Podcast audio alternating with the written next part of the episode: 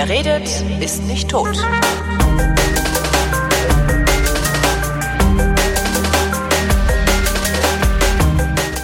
Willkommen zum Geschichtsunterricht der Koproduktion von Vrindt und DLF Nova und wie immer zugeschaltet ist Matthias von Hellfeld. Hallo Matthias. Sei gegrüßt. Thema heute, und das finde ich ein bisschen ungewöhnlich, ist die äh, US-Wahl am 2. November 2020. Ich dachte, wir machen hier eine Geschichtssendung und nicht aktuelle Politik.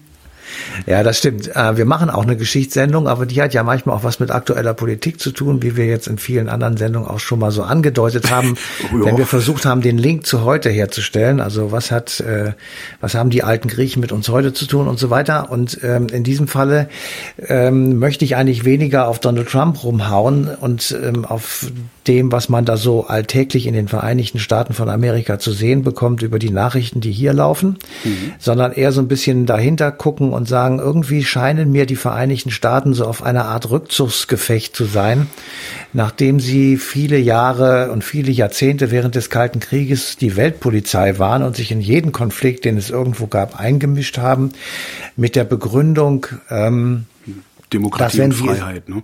Ja, dass wenn sie es nicht täten, also nicht nur Demokratie und Freiheit, das war natürlich auch immer klar, äh, verloren gehen, dort, wo sie dann eingriffen, sondern eben, dass auch der Kommunismus oder die Kommunisten oder die Russen und, und so weiter der Iwan vorrückt.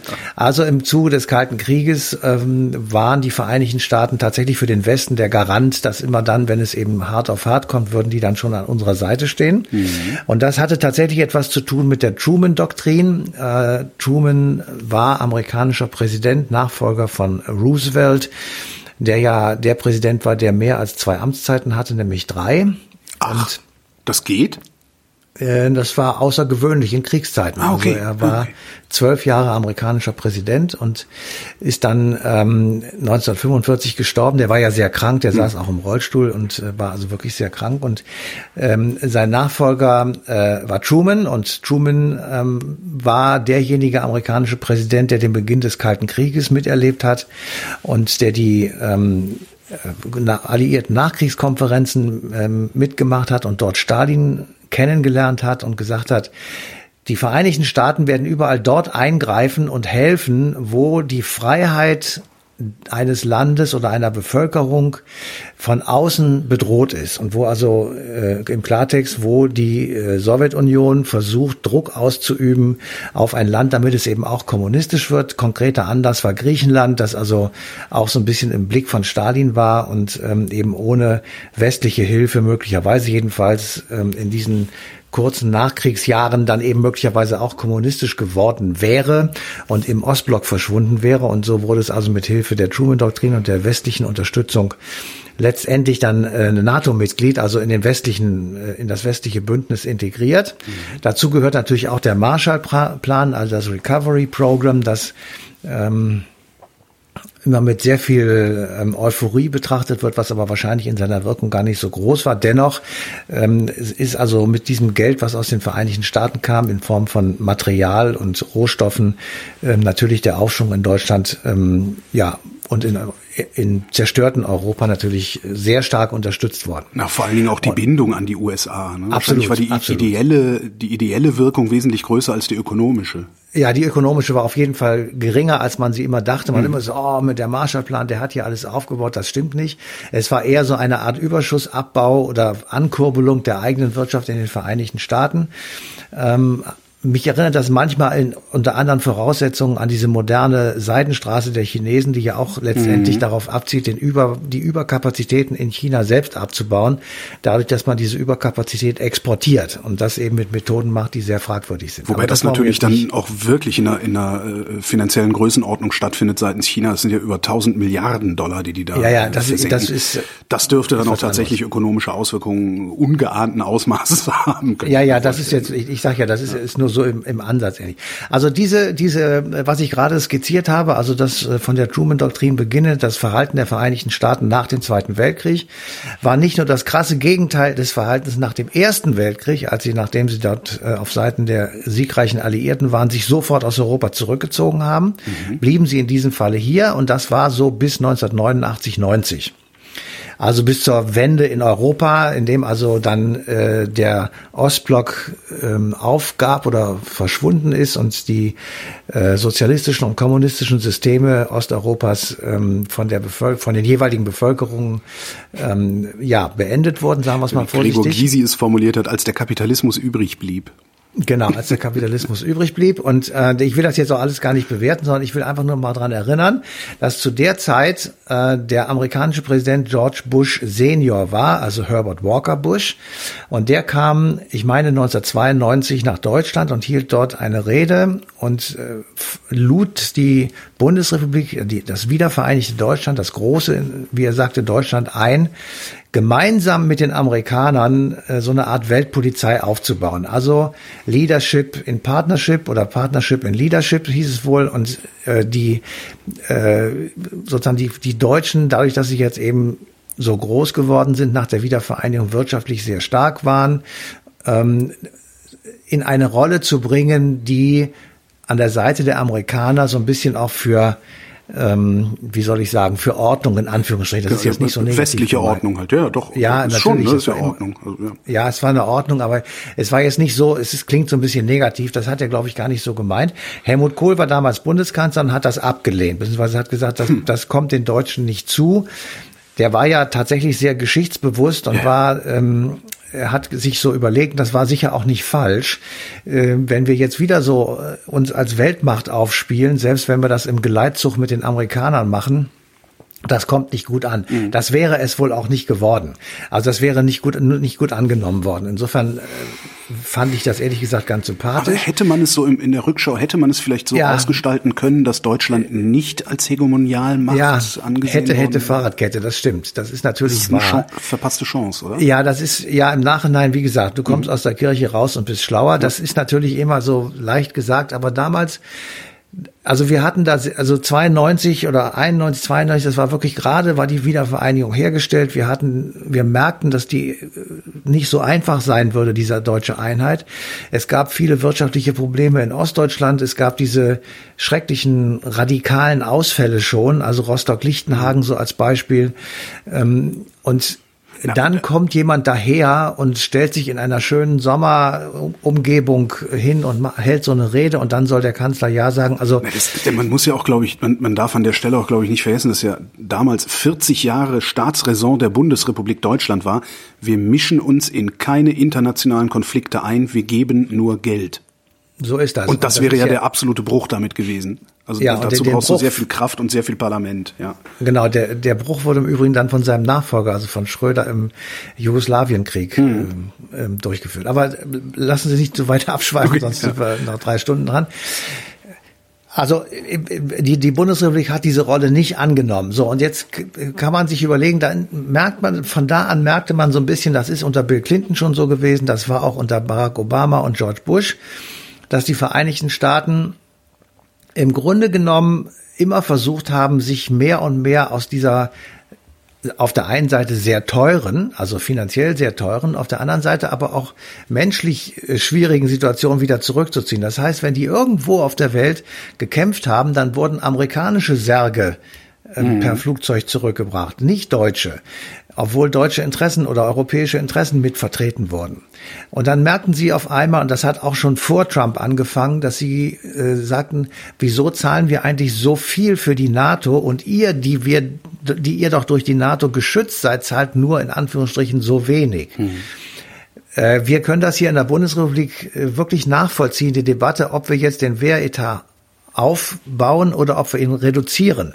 Du wirst immer bei SPD und Linke und Grüne Leute finden und Mehrheiten finden, die sagen, auf keinen Fall aufbauen, eher reduzieren. Mhm. Und so war es bisher auch. Er ist nicht, also er ist ja über viele Jahre stagniert oder sogar reduziert worden. Wir haben ja äh, nicht Zuletzt umsonst. Ist er wieder gestiegen. Um, um ja, jetzt ist er wieder gestiegen. Aber wir haben ja nicht umsonst festgestellt, dass unsere Gewehre nicht schießen und unsere Schiffe nicht nicht schwimmen können. Ja, und wir ähm, brauchten Hubschrauber, die nicht fliegen, um das überhaupt erst genau, zu merken. Also, ne? wir haben, wir haben die, also das ist, das ist jetzt nicht irgendwie Quatsch, was die da erzählen, sondern das stimmt. Also die die Bundeswehr ist nicht vernünftig ausgerüstet, die ist nicht vernünftig in Schuss. Wir können natürlich jetzt lange darüber diskutieren, brauchen wir das oder brauchen wir das nicht, gegen wen soll sie eigentlich losschlagen und so weiter und so fort. Das ist alles richtig. Auf ja, der anderen Seite gibt diskutieren, es Ich würde eher diskutieren, warum sie trotz 42 Milliarden im Jahr nicht gut genug ausgerüstet ist. Auch aber, da können wir gerne drüber diskutieren, ja aber das ist ein anderes Thema. Ich wollte, das hat mit der Struktur natürlich zu tun und mit auch vielleicht den Verteidigungsministerinnen und Ministern, die da irgendwie am Start waren. Äh, lass es das mal außen vor. Es ist nur einfach ein Faktum, dass das, was wir jetzt ausgeben, schon natürlich unglaublich viel Geld ist, aber im Gesamtzusammenhang, was die NATO kostet, eben nicht das, was mal selbst von uns sozusagen zugesichert wurde. Und das wird nun eingeklagt. Und in diesem Zusammenhang merkt man, dass die Vereinigten Staaten die Truman-Doktrin von 1947 allmählich äh, verabschieden und sich zurückbesinnen auf das, was eigentlich ihre außenpolitische Grundhaltung ist, nämlich die Monroe-Doktrin von 1823. Und die sagt was? Ja, das sage ich dir jetzt. Ähm, also 1823 ist, sagen wir mal, die amerikanische Unabhängigkeit gerade mal 50 Jahre alt, ungefähr. Äh, man hat gerade die europäischen Kolonialmächte England äh, und unten im Süden äh, des Kontinents Spanien Portugal herausgeschmissen. Simon Bolivar ist einer von den ganz berühmten Namen, die da zu erwähnen sind. Und in Europa war die französische Revolution beendet und nach dem Wiener Kongress, der war 1815, haben die europäischen Monarchien beschlossen, den europäischen Kontinent zu restaurieren. Ja, das heißt, mhm. ihn wieder so zu organisieren, wie er vor der französischen Revolution, also 1789 war. 1787, zwei Jahre vor dem Beginn der Französischen Revolution, ist die amerikanische Verfassung ähm, und der, der, sozusagen die, die Unabhängigkeit nochmal zementiert worden. Mhm. So, das heißt, die Amerikaner befürchteten, und das zu Recht, dass die europäischen Kolonialmächte, Spanien, Großbritannien, Frankreich, anfangen würden, sich der Kolonien wieder zu bemächtigen, die es auf dem amerikanischen Kontinent einst hatte. Also der gesamte Süden des Kontinents, Brasilien, äh, die ganzen, also ist alle ja, diese, ist ja naheliegend, ja klar. Ja, ja, ja das, die, so diese Staaten, die sich gerade mit viel Mühe und viel Krieg und viel Blutvergießen unabhängig gemacht hatten, dass die nur möglicherweise wieder, ich sag mal, in Gefahr laufen, rekolonialisiert zu werden. Mhm. Und in diesem Zusammenhang gab es ähm, sogar Verhandlungen zwischen der amerikanischen Regierung und der britischen Regierung, eine gemeinsame, ich sag mal, Schutzmacht aufzustellen gegen zum Beispiel französische Interventionen. Mhm. Kleine Randbemerkung. Die Affinitäten oder die, die Animositäten zwischen Großbritannien und Frankreich, die merkt man jetzt bei den Brexit-Verhandlungen wieder. Ja? ja? dass der Macron unbedingt seine Heringe vor der britischen Küste fischen will. Und die Briten in, in, nicht. In großer Menge.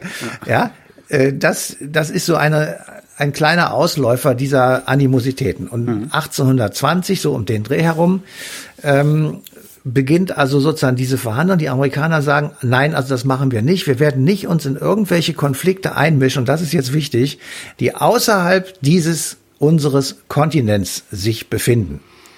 Bedeutet, die Monroe-Doktrin von 1823 ist der, der Begründungszusammenhang und der Startschuss der Ideologie Amerika den Amerikanern. So wurde das auch genannt. Amerika mhm. den Amerikanern. Bedeutet, wenn irgendeine nicht-amerikanische Macht versucht, auf dem Kontinent Fuß zu fassen, werden die Amerikaner im Norden, also die USA, militärisch dagegen einschreiten. Mhm. Wenn aber irgendwo auf der Welt irgendetwas passiert, werden sich die Amerikaner raushalten. Ja. So. Und das wiederum bedeutet, ähm, du hast auf der einen Seite eine sehr starkes Selbstbewusstsein, eine, eine, ein gestiegenes Verständnis vom eigenen Leben, von, von der Eigenständigkeit, nämlich auf diesem Kontinent, mhm. der fortan mit dem Schwert in der Hand verteidigt wird. Und du hast gleichzeitig ähm, ich sag mal, die Erkenntnis, das andere geht uns eigentlich nichts an.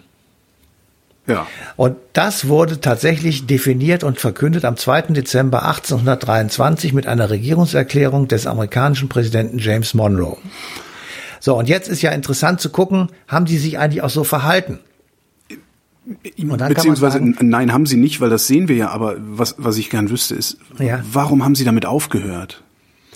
Ja, das kann ich dir sagen. Die sind in den Ersten Weltkrieg gezwungen worden, sozusagen. Ähm, Versenkung der Lusitania war der Auslöser. Das war ja schon ein bisschen vorher, aber das, das war einer ja der. Nicht, ne? Doch, das war einer der Punkte, weil sie gesehen haben, wenn das so weitergeht, dann ist auch unser Kontinent betroffen. Und dann haben sie sich tatsächlich bereit erklärt, dort irgendwie einzugreifen. Das Gleiche gilt, also wer es noch nicht gesehen hat, möge das tun, den Film Churchill, mhm. ähm, wo es im Prinzip darum geht, wie Churchill versucht, die Amerikaner in diesen Zweiten Weltkrieg zu ziehen geradezu, ja, wo er wirklich sagt, ähm, der, der Roosevelt hat immer schon gesagt, das müssen wir machen, weil äh, der Konflikt, der sich da äh, der da ausgetragen wird, der betrifft auch uns. Ja. Aber das amerikanische Volk will das nicht. Die möchten nicht äh, wieder Soldaten in Särgen zurückbekommen. Ähm, die möchten nicht ähm, in einen Konflikt reingezogen werden, der sie überhaupt nichts angeht, mhm. vermeintlich nichts angeht, gleichwohl Hitler ja auch gegen Amerika Krieg führen wollte. Aber äh, es bedarf dann tatsächlich eines Anlasses, das war Pearl Harbor. Und in, als Pearl Harbor stattgefunden hat, haben dann die amerikanischen Leute, also die Bevölkerung gesagt, boah, jetzt kommen die Japaner auch schon hier angeflogen. Das ist der erste Angriff auf den Kontinent gewesen.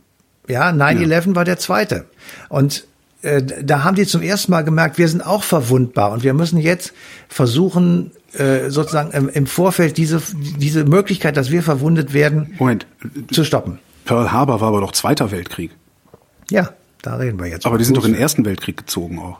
Ja, das war mit der Lusitianer. Das, das, ach so, das hat gereicht. Okay, dann hatte ich, hatte ich da irgendwie jetzt einen Denkfehler. Nee, nee, das, ich, das, das war schon 15. Also die, die, die Lusitianer war 19, 1915 ist die mhm. abgeschossen worden und als dann der, ähm, der deutsche Kaiser Wilhelm II den, den ähm, un, also hieß das, uneingeschränkter U-Boot-Krieg oder irgendwie so ähnlich. Ja. So, so gibt so einen bestimmten Begriff dafür, der mir jetzt gerade nicht einfällt.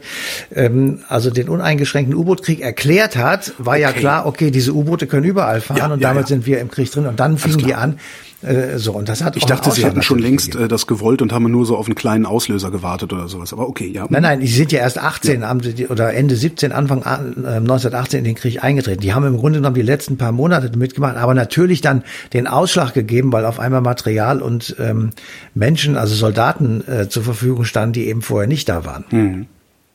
Und im Zweiten Weltkrieg haben sich die Amerikaner rausgehalten, bis zu dem Moment, als Pearl Harbor stattgefunden hat. Mhm. Ähm, und da haben sie auf einmal gemerkt, okay, die Japaner, also du musst dann ja im Grunde genommen Richtung Pazifik schauen, also andersrum auf der Weltkugel, das ist so weit gar nicht. Und natürlich kann man. Außer du ähm, glaubst daran, dass die Erde flach ist. Ja, ähm, also jedenfalls, so weit ist das ja nicht. Und natürlich sind wir bedroht. Mhm. Und da war dann eben der Punkt da. Aber nachdem sie 1823 äh, sozusagen erklärt haben, wir ziehen uns auf unseren Kontinent zurück, den aber wollen wir für uns haben, ähm, kann man ja jetzt gucken, was ist denn eigentlich passiert? Ähm, hatte das wirklich Auswirkungen? Und da kann man sagen, 1845 zum Beispiel sind Texas und Kalifornien den Vereinigten Staaten beigetreten, die vorher zu Mexiko gehörten oder unter mexikanischem Einfluss standen. Und dann wird 1864 ein Österreicher zum mexikanischen Kaiser gekrönt, nämlich der hieß Maximilian I., wie so viele aus diesem Hause. Ähm, und äh, er war sozusagen die, die, ich sag mal, die Speerspitze der Wiedereinführung der Monarchien, mhm. verschiedener Monarchien auf dem amerikanischen Kontinent. 1864, wir haben natürlich ein außerordentlich fundiertes Geschichtswissen und wissen, zu der Zeit befinden sich die Vereinigten Staaten im Bürgerkrieg. Ja, der, der große, furchtbar blutige, schreckliche amerikanische Bürgerkrieg um die Sklaverei und die Sezession, also die Abspaltung der Südstaaten, mhm. tobt. Gleichzeitig wird in Mexiko eine, ein Königreich aufgebaut. Als die Kämpfe zu Ende sind, als der Sezessionskrieg beendet ist, beginnt der Kampf gegen Mexiko und gegen den österreichischen Kaiser. Es endet mit dessen Absetzung und Hinrichtung. Das heißt, da ziehen die, Amerika die Nordamerikaner das durch und sagen, jawohl, das ist so ein Punkt, der nach der Monroe-Doktrin für uns von großer Wichtigkeit ja, ist. Nicht in meinem Vorgarten. Mhm. Das ist in meinem Vorgarten, ganz genau. Und im Übrigen kannst du das sogar, du kannst es sogar, dieses apropos Vorgarten, die Kuba-Krise ist auch ein wunderbares ja. Beispiel. Ja. Die Kuba-Krise wäre auf jeden Fall äh, zu Androhung von Krieg äh, gekommen, ob äh, die Russen es gemacht hätten oder Franzosen, scheißegal. Das ist 90 Kilometer oder 90 Seemeilen mhm. von der äh, Küste Floridas entfernt und damit ähm, ist, ist im Grunde genommen klar, das ist, das müssen wir machen. Aber ich will noch ein Beispiel sagen, das ist nicht so bekannt. 1895 gibt es einen Streit äh, mit Großbritannien, äh, zwischen Großbritannien und British Guayana. Also, nie von gehört. Also von ja, diesem British Streit, der British Guayana kenne ich. Ja, gut, aber das ist, ist, ist ja auch egal. Das ist so ein kleines Zipfelchen dahinter Guatemala. Da geht es um Grenzziehung. Mhm. Und in diesen in diesen Streit greift der Hegemon des Kontinents ein, nämlich die Vereinigten Staaten, und zwar mit Militärmacht und entscheidet ihn. Damit ähm, sagt dann auch, also zu der Zeit ein bisschen später, der amerikanische Präsident Theodore Roosevelt, es gab ja zwei, die habe ich peinlicherweise auch mal in einer Sendung verwechselt. Theodore Roosevelt, der also am Anfang des 19. des 20. Jahrhunderts amtiert. Es ist nur die, es sind nur die Vereinigten Staaten, die alleine den Anspruch haben und das Recht haben, sagen wir mal in Anführungsstrichen, äh, bei inneramerikanischen Angelegenheiten zu intervenieren. Mhm. So. Und da, daran haben sie sich gehalten. Und wir sind jetzt schon Bis heute mit dem Den Haager Strafgerichtshof. Ne? Das wird wahrscheinlich sie, sie machen viele Sachen. Ja, man kann jetzt tatsächlich, um auf Donald Trump zu kommen und auf die Zeit, in der wir heute leben, Du siehst, dass die Vereinigten Staaten ihre Soldaten zurückziehen. Du siehst, dass sie sich aus Syrien zurückziehen. Sie sind, ähm, sie werden weniger äh, amerikanische Soldaten in Europa stationieren innerhalb der NATO. Das hat jetzt natürlich vordergründig, hat der Trump gesagt, weil die Deutschen nichts bezahlen. Ja, äh, kann man ja. schon so sagen. Auf der anderen Seite aber ist sein Wahlversprechen gewesen, wir holen unsere Jungs zurück. Ja. Ähm, ich, ich würde gerne noch mal einen Schritt zurückgehen äh, und ich finde diese dieses Vor, dieses Bild vom Vorgarten äh, finde ich noch ganz ja. interessant. Ähm, das heißt, Sie haben im Grunde mit dem Angriff auf Pearl Harbor oder nach dem Angriff auf Pearl Harbor, nach dem Zweiten Weltkrieg festgestellt, wir müssen den Zaun um unseren Garten weiter nach außen setzen, also letztlich unser gedachtes Territorium vergrößern, unsere Einflusssphäre vergrößern, damit wir überhaupt nicht mehr auf eine solche Weise angreifbar sind. Naja, Sie haben, das hat sich vermutlich erst entwickelt. Also Sie haben zunächst einmal gesagt, jetzt ist der Krieg bei uns. Ja. Also jetzt hat jemand unseren Kontinent angegriffen, den wir selbst verteidigen möchten, wo wir uns selbst als alleinige Interventionsmacht definieren. Klar, ich meinte das jetzt auch eher bezogen auf die NATO. Also, dass, dass dann ein Bündnis so. geschmiedet wird, wo man sagt, okay, wir tun da jetzt ganz viele Länder rein. Das heißt, wir haben im Grunde äh, jenseits des Atlantiks eine Pufferzone. Ja, da kann man, das kann man so sehen. Ich meine das also jetzt nur ideell, ne? nicht militärisch. Ja, ja, ich weiß schon. Also ja, ich weiß schon. Also Und daraus würde sich dann ja ableiten, dass sie Russland zum Beispiel heute für absolut ungefährlich halten, wenn sie sagen, wir ziehen uns zurück, wir brauchen das alles nicht mehr. Also ähm, das ist natürlich jetzt ein bisschen viel auf einmal, aber okay. ist schon klar. Also man kann tatsächlich dieses Cordon sanitär, also dass du einfach einen, einen, einen Raum um dich herum bastelst, das hat ja Stalin auch gemacht mit dem Ostblock.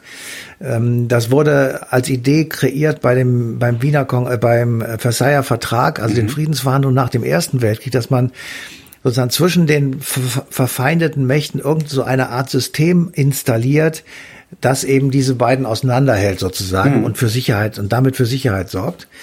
Ähm, das ist das eine. Das andere ist aber, und das war der, der Ursprung der NATO, ähm, wir wollen jetzt mal nicht immer nur böse auf die Vereinigten Staaten gucken, sondern mindestens genauso böse auf Stalin, der nie ein Hehl daraus gemacht hat. Am liebsten hätte er ganz Europa. Ah, okay. So, und äh, da haben dann irgendwann in Sonderheit Churchill, solange er Premierminister war, dafür plädiert, dass man das mit vereinten Kräften zurückschlagen muss. Also du kannst im Grunde genommen das auf Berlin reduzieren, was da passiert ist. Mhm. Du kannst sagen, Berlin war äh, auf der Potsdamer Konferenz 1945 beschlossen, zur gemeinsamen Verwaltung sozusagen als eine Art ähm, Kern äh, Deutschlands sozusagen ja. gedacht. Es gab den Alliierten Kontrollrat, in dem saßen alle Viere. Ja. Ja, auf dem saßen, in dem saßen alle Viere und die sollten Berlin und natürlich auch die, die, das restliche Deutschland, was davon damals dann übrig geblieben ist, gemeinsam verwalten. Die haben, glaube ich, dreimal getagt und dann haben sie festgestellt, wir, wir sind uns so spinnefeind, äh, das macht überhaupt keinen Sinn.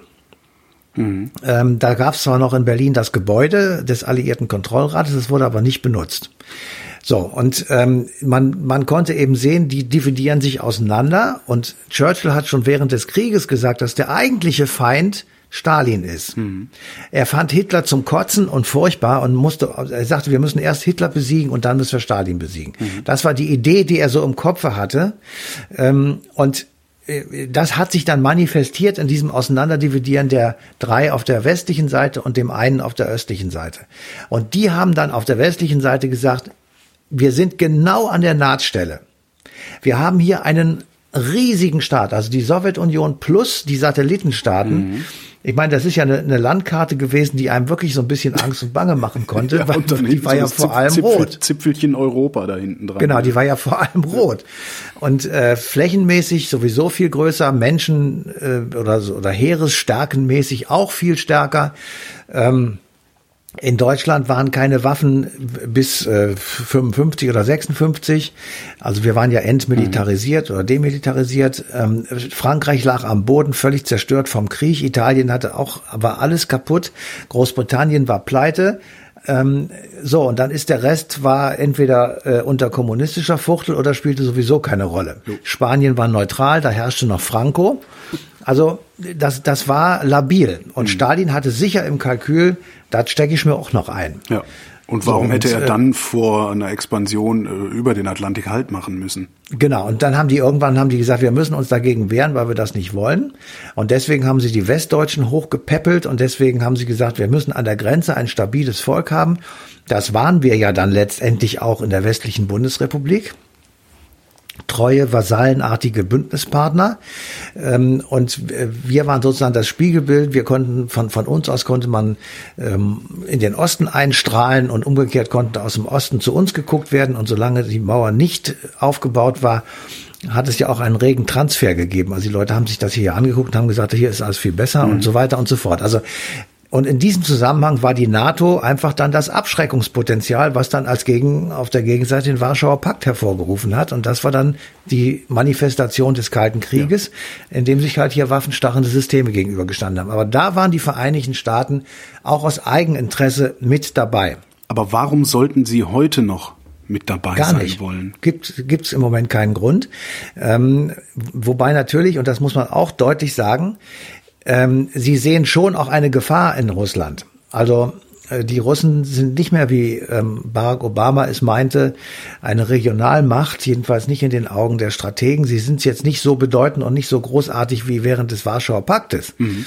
Aber auch da haben ihre Waffen nicht funktioniert und äh, auch da waren sie nicht in der Lage, genauso wie wir, diese Unmengen von Menschen, ähm, also ich sag mal, unentwegt damit zu beschäftigen, den Krieg zu üben ja. und die Maschinen zu ölen, die dann im Einsatz eben doch stehen geblieben wären, weil das ist einfach, ähm, ich kann mir das auch sehr schwierig vorstellen, sagen wir es mal so. Also, äh, so, aber die Amerikaner sehen eine andere Gefahr und die sehen sie in China. Und äh, China ist äh, Nachbar von Russland. Und man kann ja einfach, wenn man sich das so mal vorstellt, sagen, okay, die Chinesen und die Russen, die können auf jeden Fall besser als die Chinesen und die Europäer oder die Chinesen und die Amerikaner. Und insofern gibt es eben doch ein, noch Gemeinsamkeiten, dass man die NATO, so wie sie jetzt im Moment ist, möglicherweise noch aufrechterhält. Aber es gibt auch ein anderes Szenario, das mir auch nicht so ganz fremd ist dass die Vereinigten Staaten die NATO verlassen mhm. und sagen, wir bleiben assoziierter Partner, aber wir bauen als Alternative zur NATO eine europäische Verteidigungsgemeinschaft auf. Äh, wir, ähm, also ohne die USA bauen wir das auf. Wir in Europa, genau. Was machen die USA, aber was würden die USA dann tun? Weil die haben ja dann sowohl Russland als auch China gegen sich. Halten die sich für so stark, dass sie es mit beiden gleichzeitig aufnehmen können? Nein, aber sie würden, sie würden äh, assoziierte Partner der NATO bleiben können. Sie würden auch mit ein paar Leuten noch hier rumstehen. Sie könnten möglicherweise Rammstein oder sowas noch weiterlassen, aber sie sind mhm. aus den Führungsstrukturen, äh, sie sind nicht mehr so eine dominante Macht, sagen wir es mal so. Weil dann können sie auch mit Recht sagen, baut doch eure europäischen Panzer. Mhm. Ja, und, und finanziert das alles selber. Das machen wir nicht mehr. Das äh, wäre in Amerika sicher ein sehr ähm, gutes Thema für Wahlen und für, für Unterstützung. Jetzt Weil ich glaube schon, dass die Amerikaner keinen Bock darauf haben, äh, permanent GIs in Vietnam und anderswo zu sehen. Ja. Ich meine, Vietnam ist jetzt lange vorbei, aber das ist ja so ein Trauma. Ja wo man einfach sagt. Äh, und man muss ja auch mal sagen, dass, dass, dass danach haben die ja wenig, wirklich sehr wenig erfolgreiche Militärkampagnen geführt. Überhaupt kein. Das, das, das wusste ich nicht, darum habe ich kaum gesagt. Aber ja, also die sind bisher aber, immer, immer, haben immer eins auf die Mütze gekriegt und mussten sich dann zurückziehen auf die eine oder andere Weise. Also der Vietnamkrieg, pass auf, ich will nur mal ganz kurz sagen, also wir denken immer, weil wir das auch so eingebläut gekriegt haben, weil wir es möglicherweise auch wirklich selbst so überzeugt sind, also die Amerikaner haben den Vietnamkrieg verloren. Ähm, das war Mitte der 70er, Mitte, Ende der 70er. Dann sind sie in verschiedenen Kleinstkonflikten äh, ja. involviert gewesen, wo sie auch von irgendwelchen somalischen äh, Diktatoren äh, verarscht worden sind. Dann haben sie sich im Mittleren Osten engagiert wie Bolle und haben dort einen Chaoshaufen hinterlassen, selbst wenn sie natürlich die Befreiung Kuwaits geschafft haben. Ja, super. Ja, ähm, das ist ganz toll. Da haben sie gegen Revolutionsgarden, die in Turnschuhen da ankamen, äh, gekämpft und die, die angesichts der, ich habe allein der schlanken Zahl von Panzern, äh, das Laufen angefangen haben. Das Einzige, was dann gemacht wurde, sie haben diese Ölquellen angesteckt, die Red Adair, wir erinnern uns, ja. ähm, alle zum wieder gelöscht hat. Also äh, die sind sogar zweimal im Irak aufge, äh, aufgeschlagen und haben also letzten Endes dann tatsächlich Saddam Hussein ähm, an den Galgen gebracht. Ja, super, aber der Irak ist ein unregierbarer Staat geworden mhm. oder sehr schwierig regierbarer Staat geworden. Der Mittlere Osten steht Kopf und ist auf absehbare Zeit, sage ich jetzt einfach mal, ja. schwer zu befrieden. Und ähm, das ist eine, ein gerüttelt Maß an Schuld der Vereinigten mhm. Staaten. Das wissen sie auch. Das wissen Sie auch. Da hat übrigens ähm, Mittlerer Osten äh, schwer zu befrieden. Da hat Herfried Münkler ähm, ja auch mal Parallelen gezogen zum Dreißigjährigen Krieg, was ich sehr, sehr interessant fand, was er dazu Das können wir nach, das können wir gerne machen in der nächsten Woche. okay. Ja, ja, aber die, das, das, äh, verstehst du, das hängt alles miteinander zusammen und äh, ich glaube, dass die Amerikaner so in ihrem tiefsten Inneren sich danach sehen, wieder nach 1823, das mhm. ist jetzt 200 Jahre her, wo, wo im Grunde genommen eine nachvollziehbare Doktrin, das ist, das finde ich ehrlich gesagt nachvollziehbar, wenn die sagen, pass auf Leute, das hier ist unser. So. Und das lasst mal uns und wenn ihr hierher kommt, dann gibt's Prügel. Ihr könnt Freunde sein, wir machen Handel mit euch, wir, wir helfen euch in allen möglichen Dingen, aber wir führen keine Kriege wegen euch irgendwo auf der Welt. Aber ihr kommt bitte auch nicht hierher und mischt euch bitte nicht ein, wenn wir ähm, auf diesem Kontinent untereinander Stress haben oder wenn, äh, ja, keine Ahnung, was ja, hier passiert. Sie haben ja das Problem, äh, dass Sie nicht einfach sagen können, das hier ist unser, weil Sie ja in den letzten Jahrzehnten, ähm, also nach dem Zweiten Weltkrieg, den gesamten Zeitraum, ja sehr, sehr viele Gebiete als unser definiert haben. Ja. Und überall Truppen stehen haben und, ne, ja. und Kasernen und äh, schieß mich tot. Ähm, ja da werden die sich ja nicht, ja, vielleicht ist das auch der Grund, warum sie sich nicht zurückziehen, weil sie es nicht einfach machen können. Also du, das ist schwierig. Du hast Verträge, du, die sind ja auch in Korea. Also zum Beispiel, ja, ja. Ja, aber da werden Taiwan. sie vermutlich weniger gerne weggehen, weil das ist in relativer Nähe zu China. Ja. Ähm, also sie sind mit Japan verbündet, das ist auch in einer relativen Nähe zu China. Also das von daher wäre aber doch, von daher wäre doch aber eine Rückkehr zur Monroe-Doktrin. Würde eigentlich bedeuten, das machen wir nicht mehr. Exakt. Und das werden sie aber nicht tun, weil sie damit auch ihren Einfluss auf diese Region genau. komplett aufgeben würden. Da also äh, befinden die sich doch schon wieder in so einer zwiespältigen Situation. Dann. Absolut, absolut. Ähm, aber da könnte man ja dann definieren und könnte sagen, also ein kluger Außenminister, ähm, der könnte dann sagen, ja, das stimmt, das ist nicht auf unserem Kontinent, da brauchen wir nicht drüber zu diskutieren, aber da sind die Be Belange des Kontinents massiv betroffen. Also, also das ist Chinesen, unser ideeller Vorgarten. Genau, das ist der, die Chinesen plündern uns aus, die haben uns jahrelang verarscht, die, die klauen uns die Patente und machen mhm. und machen und machen. Und wir können nichts dagegen unternehmen. Ähm, deswegen müssen wir irgendwie gerüstet sein, dass wir irgendwann mit denen in einen Konflikt haben. Das könnte man ja so sagen. Ja. Das werden die so natürlich nicht tun, das kann nur ich sagen und ich werde dafür auch nicht bestraft, aber ähm, das, das, das könnte man ja so als Idee dahinter im Kopf haben. Aber in Europa äh, wird die Definition schon schwieriger. Ja.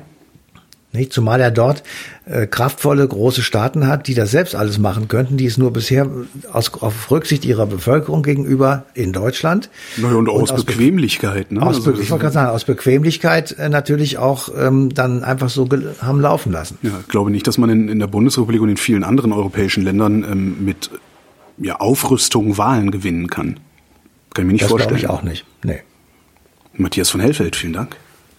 Bitteschön. Und euch vielen Dank für die Aufmerksamkeit und der Verweis auf den 2. November 2020. Da läuft nämlich die passende Ausgabe Eine Stunde History, die immer im Podcast nicht eine Stunde lang ist, weil es eigentlich eine Radiosendung ist, wo Musik zwischendurch läuft, für alle, die das noch nicht gemerkt haben. Jedenfalls läuft da die passende Ausgabe Eine Stunde History auf DLF Nova.